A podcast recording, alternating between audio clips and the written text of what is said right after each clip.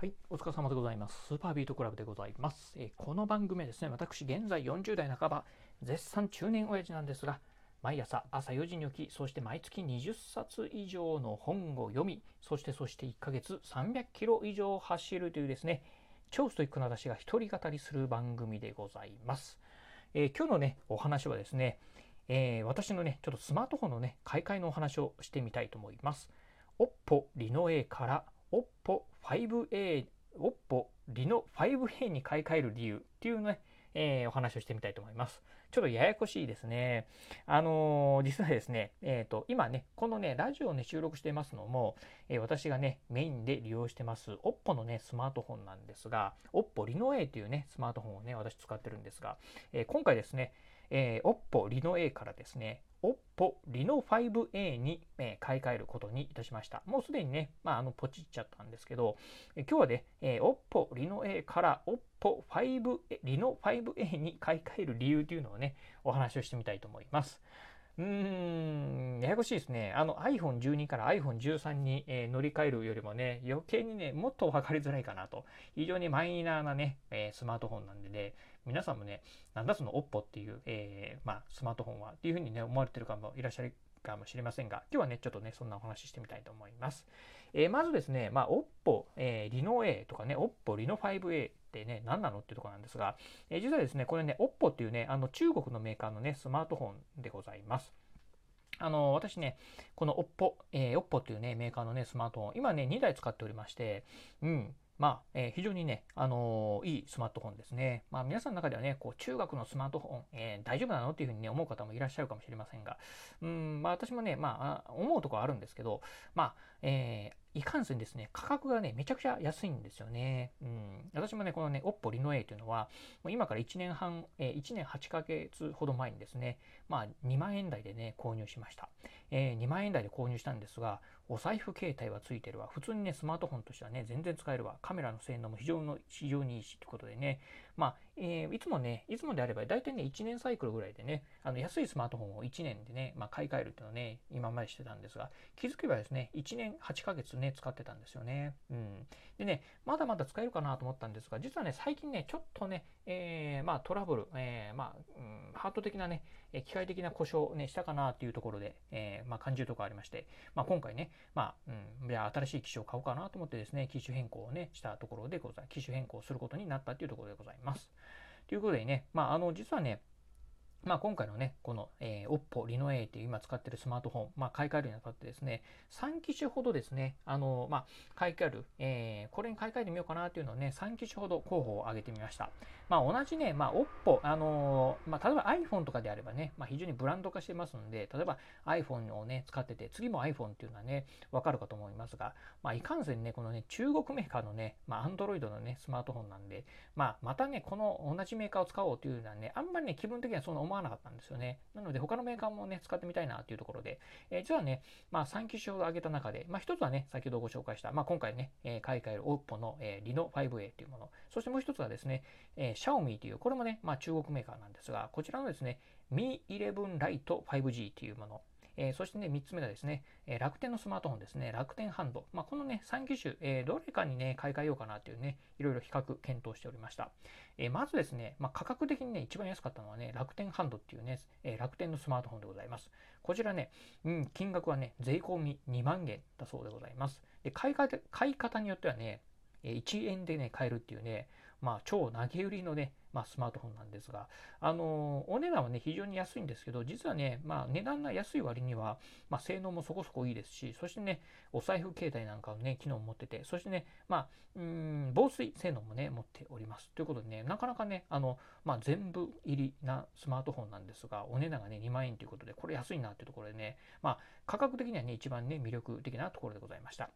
えー、そしてですね、性能的なところでいくとですね、実はね、あの、Xiaomi の Mi 11 Lite 5G っていうところはね、えー、これがね、性能的には一番いいかなという感じでした。えーえー、CPU ですね、まあ、いわゆる計算するところに関してはですね、スナップドラゴンの8、えー、780G っていうですね、まあ、いわゆるミドルクラスのスマートフォンの中ではね、非常にね、まあ、高性能なね、CPU を使っております。そしてね、メモリーは 6GB、ストレージに関しては 128GB ということでね、まあ、メモリーもストレージもね、もう十分あるなというところですね。で残念ながらね、防水機能にね、対応しないですが、お財布携帯の機能を持っておりますということで、でしかもね、えー、まあ、非常にね、軽いっていうところでね、まあ、このね、シャオミというメーカー、まあ、私ね、えー、スマートフォンではシャオミというのはね、使ったことないんですけど、うん、なかなかいいなっていうね、まあまあ、いろんな前評判なんかね、聞いてたんで、うん、ちょっとね、一回使ってみたいなというところをね、感じてるところでした。ただね、ちょっとね、お値段がね、高くてね、43,800円、Amazon でね、えー、販売してたんで、まあ、さっきのね、楽天ハンドと比べると倍以上高いんでね、うん、ちょっとね、躊躇するところありましたね。まあ、とはいえね、まあ、iPhone なんかと比べると、まあ、3分の1以下のね、価格だったりしますんで、まあ、お値段、えー、的にはね、まあ、非常に、まあえー、持ってるね、性能的にいけばですね、一番ね、あの、うん、うん、まあ、コストパフォーマンス十分ね、高いんじゃないかなというところでございました。で、そしてね、まあ、最終的にね、まあ、これにしようかなと思ったのがですね、えー、OPPO、えー、Reno 5A でございます。えー、現在私が使っているのは OPPO Reno A で、えー、今回ね、買い替えるのがですね、OPPO Reno 5A ですね。まあ、5がついてるかついてないかってとこなんですが、えー、実はね、うん、こちらの、えー、端末なんですが、うんまあ、さっきのね、えー、言いました楽天ハンズハンドと、あと Xiaomi の Mi 11 Lite 5G のちょうどね、真ん中ぐらいっていうところなんですかね。うん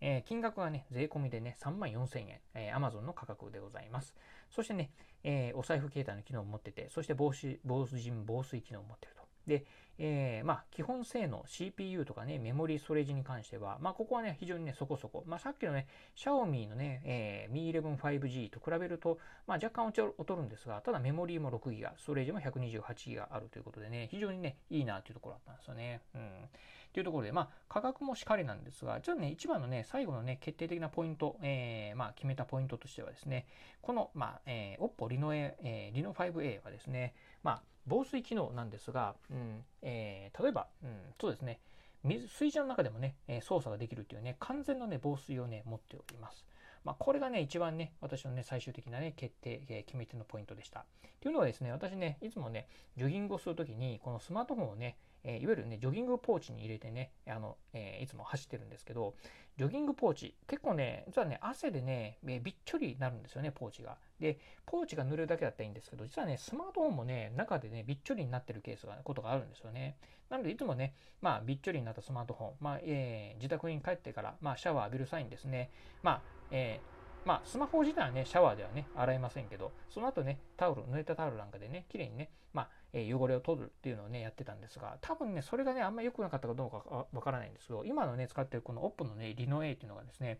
まあ、なんかね、アラーム、液体検出がしました。でね、再起動してくださいっていう風にね、アラームが出てくるんですよね。そんなね、アラームがね、最近ね、頻繁にね、出るようになったんですよね。うん、でね、今使ってるね、この OPPO Reno A っていうのも、一応防水機能は持ってるんですけど、ちょっとね、今ね、えー、持ってる防水性能だけではね、厳しいのかなと。この OPPO Reno 5A の場合は、えー、水中の中でも操作できるぐらいね、かなりね、えー、強烈な、まあ、防水性能を持ってるんで、まあ、これぐらいのね、性能あるスマートフォンの方が、防水性能を持ってるスマートフォンの方がいいのかなと思ってですね、選んだ次第でございます。まあ、先ほど言いましたね、この、えー、Xiaomi の Mi 5、えー、Mi 11 Lite か、えー、こちらはね、防水性能全く持っておりません。ということで、多分ね、これだとね、